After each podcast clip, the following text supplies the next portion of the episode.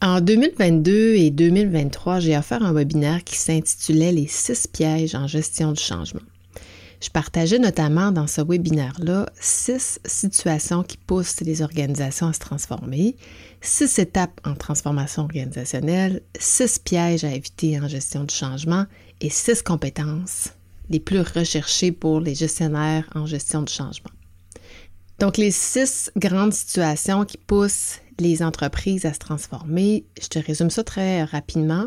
Il y a d'abord la croissance ou des investissements stratégiques qui forcent euh, les entreprises à, amener euh, de grands changements ou de petits, mais des changements, des difficultés financières ou encore des requis réglementaires, des changements de direction, là où j'interviens moi plus particulièrement dans le transfert de direction, donc euh, un changement de gestionnaire dirigeants qui vont, euh, qui vont diriger les organisations. Évidemment, on le comprend, ça amène énormément de changements culturels, euh, de direction, de, de, de pratiques de gestion, etc. Ça peut être des difficultés à maintenir les ressources. Ça peut être des, manifestations de mécontentement. Donc, euh, les employés se plaignent face aux pratiques de gestion, puis là, ça nous pousse à revoir nos façons de faire et à faire des transformations. Et euh, un qui est un peu moins présent, mais qui l'est quand même, surtout avec la montée des, nouveaux paradigmes de gestion, c'est le désalignement avec les valeurs des dirigeants. C'est soit l'organisation, mais particulièrement les dirigeants, soit les, les employés au grand complet ou les dirigeants, qui se lèvent un matin et qui se disent Écoute, pourquoi je fais ça? On dirait que je suis complètement déconnectée avec mes valeurs et celles de mon organisation. Donc, ça, ça amène aussi euh, une transformation dans l'organisation. Et qui dit transformation dit gestion du changement. Et savais-tu que jusqu'à 80 des projets vont vivre un échec partiel ou un échec total? C'est immense, ça, ça a l'air ça a l'air gros 80% mais c'est les chiffres c'est les chiffres réels. Je te donne les explications puis la raison un petit peu plus tard dans cet épisode-ci. Parce qu'aujourd'hui, on parle des six pièges à éviter en gestion du changement. Je m'appelle Vicky Jobin. Avec Vigie RH, je suis ton miroir, ta boussole, ton phare et ta bibliothèque vivante. Ensemble, partageons notre savoir, nos outils, nos conseils à travers cette communauté vibrante d'experts qui sont les étoiles dans la sphère de la GRH. Mon engagement, ben, c'est prendre soin de toi, te faire prendre la hauteur, affiner ta vision et te positionner en véritable leader dans l'univers RH. Bienvenue sur mon podcast.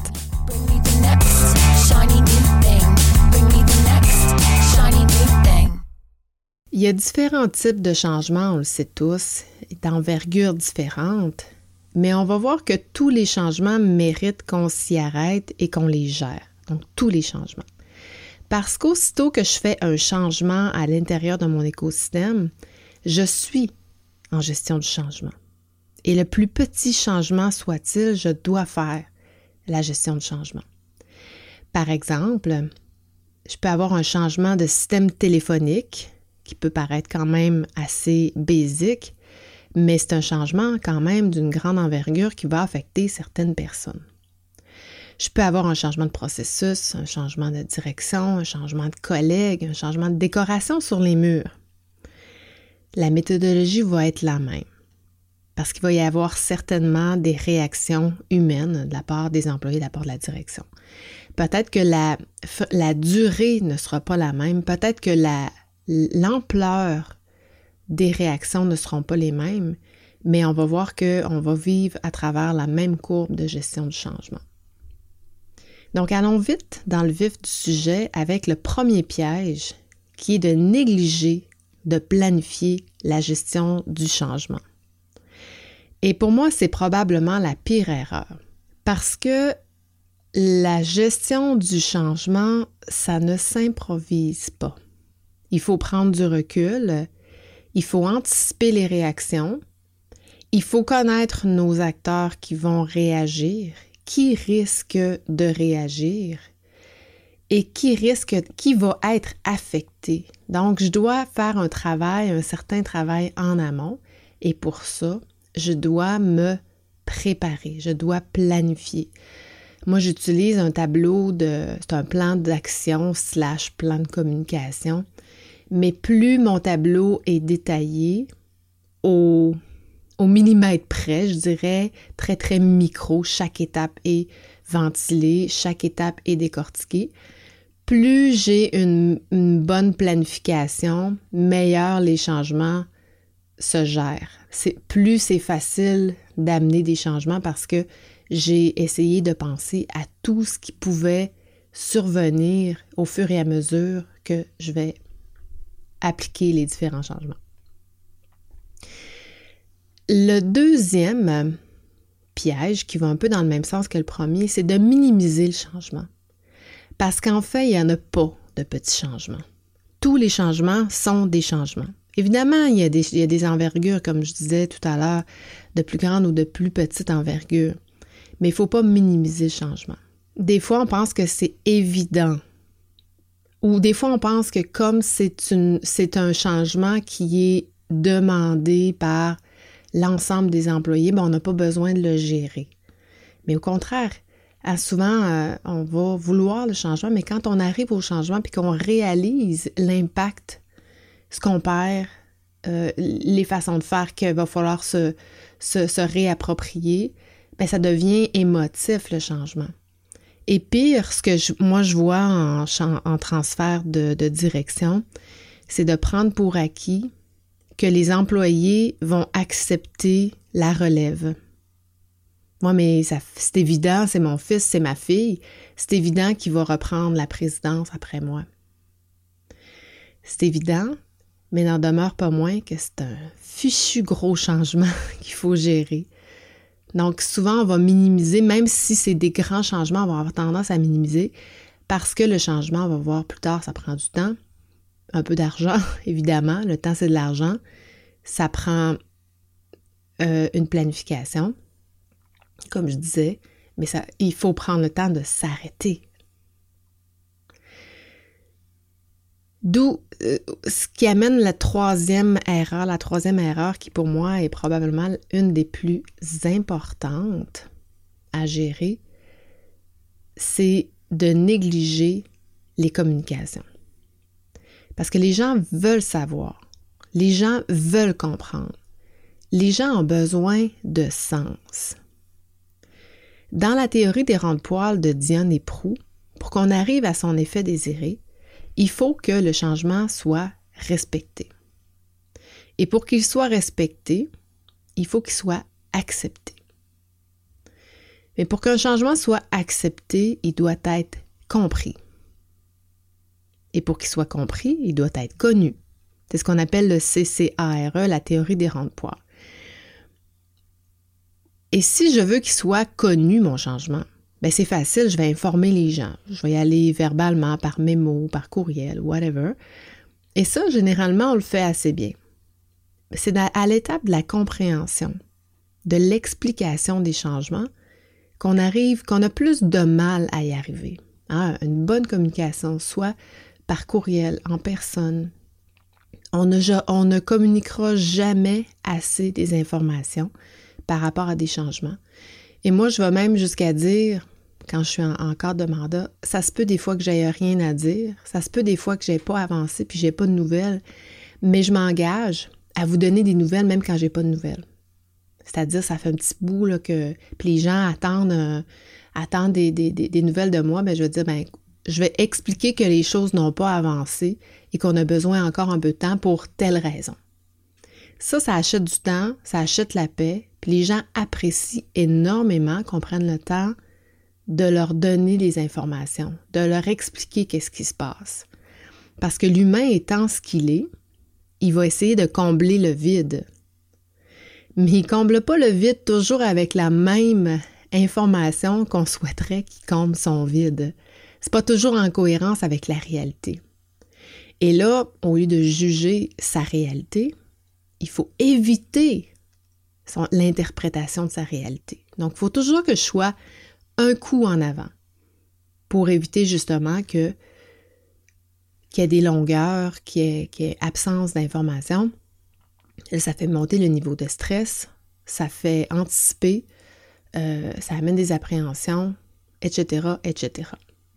La quatrième erreur en gestion de changement, c'est de prendre pour acquis la finalité. On a un objectif en tête et on le suit sur une ligne droite sans, s'ajuster, sans s'adapter. Et ça, c'est dans un monde idéal. C'est dans un monde où tout va bien. Et d'ailleurs, c'est le piège quand j'ai fait la présentation de ce webinaire-ci. Mais en fait, le webinaire, aujourd'hui, c'est une, partie du webinaire, mais quand j'ai fait la présentation de mon webinaire et que j'ai présenté les six pièges, celui qui ressortait le plus fort quand j'ai sondé le groupe, c'était justement celui-ci de prendre pour acquis la finalité. Parfois, en gestion de changement, on a la chance d'arriver au début, en amont, c'est-à-dire on, va euh, constater une situation et on va faire partie de, des discussions et euh, des solutions et euh, de la mise en œuvre du plan d'action. Ça, c'est dans le meilleur des mondes. Mais ce n'est pas toujours la réalité. Parfois, on arrive une fois que les réflexions sont faites, que les constats sont faits et que là, on nous donne la commande de faire un changement avec une finalité. Et l'erreur, l'erreur, c'est de prendre cette finalité-là, parce que là, on ne veut pas contredire nos patrons, nos dirigeants, et d'essayer de la faire, euh, hein, on dit gaver loi, essayer de gaver loi pour faire accepter quelque chose qui parfois pourrait se modifier, se moduler, mais pour arriver exactement aux mêmes objectifs. Prends par exemple l'image où tu es dans la forêt. Les arbres sont gros, les arbres sont droits, la, forêt est propre.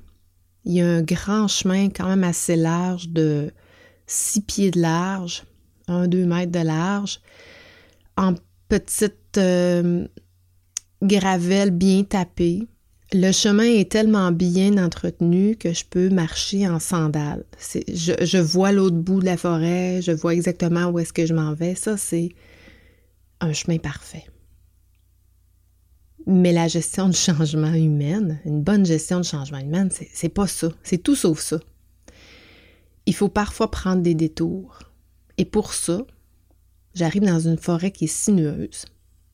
Et pour être capable de traverser le chemin sans même voir la finalité, ben ça se peut que je sois obligée de porter euh, des bonnes chaussures de marche, si possible waterproof, parce que je vais rencontrer toutes sortes d'obstacles. Je vais rencontrer un sol qui n'est pas toujours euh, droit, qui peut être sinueux, des obstacles. Il peut y avoir des dangers, des, animaux qui peuvent sortir de leur cachette. Je peux être aveuglé par le soleil et être obligé de changer de direction pour pouvoir voir plus clair. Je peux manquer d'espace entre deux arbres, je dois peut-être être obligé de, de me pencher ou de m'accroupir pour, pour passer. Ça se peut que je me fasse graffiner par une branche. Ça se peut que je me fasse prendre par la pluie. Ça se peut que je marche dans l'eau. Hein, tu vois un peu la, différence. Je, ne, je sais où est-ce que je m'en vais, mais je vais pas, je vois pas la le bout de la forêt. J'essaie de, me, de me frayer un chemin à travers la forêt. Ça, c'est de la vraie gestion du changement. C'est-à-dire, je vais rencontrer des obstacles je ne sais pas quel obstacle je vais rencontrer, mais je vais m'adapter. Quitte à changer un peu de direction, hein, 5-10 degrés, mais je vais revenir. Des fois, il faut que je fasse des détours.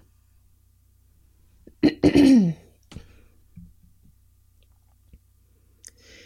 y a plein de raisons pour lesquelles les humains vont réagir.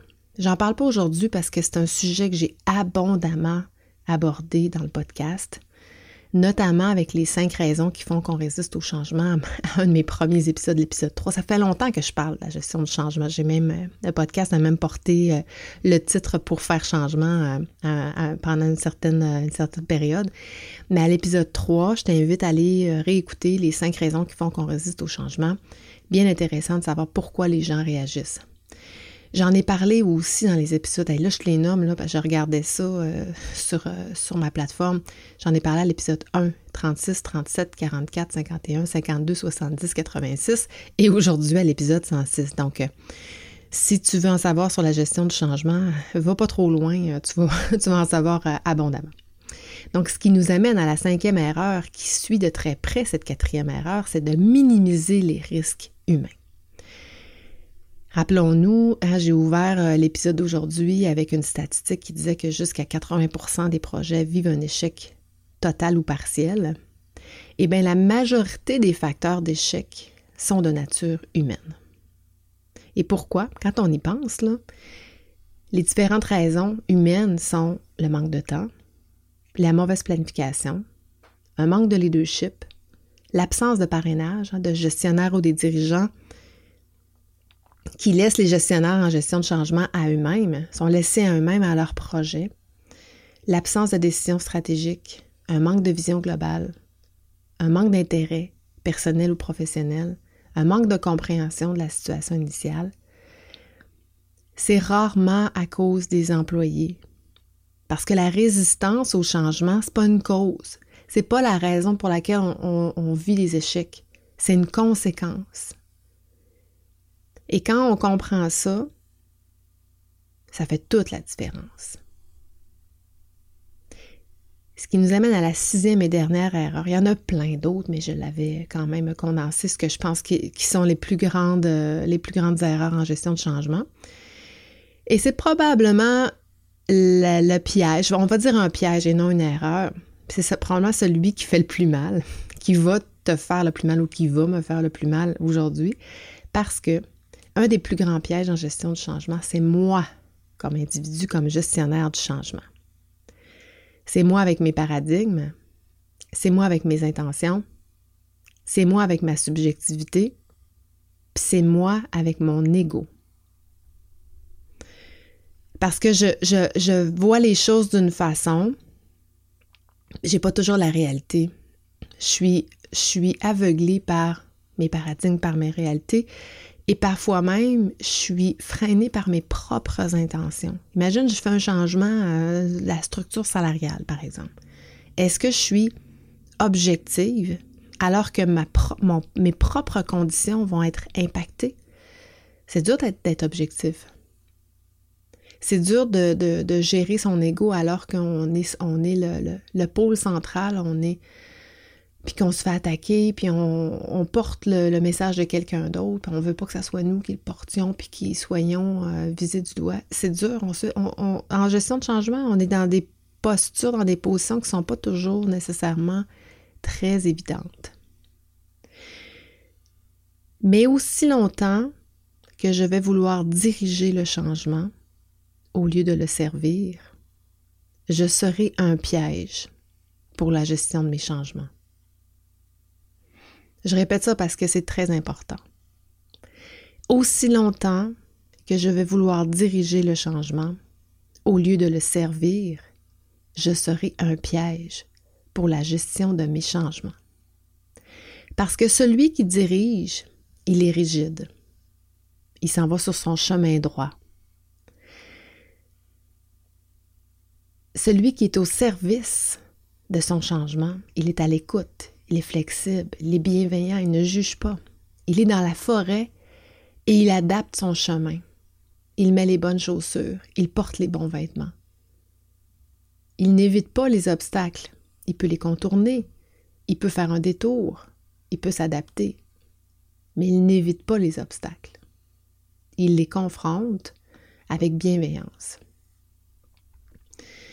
Pour être un bon gestionnaire de changement, ça prend vraiment beaucoup d'habileté politique, des communications interpersonnelles, la capacité d'adaptation, la capacité de naviguer dans l'inconnu, ça prend de l'écoute, de l'empathie, l'organisation du travail, puis une bonne capacité d'analyse.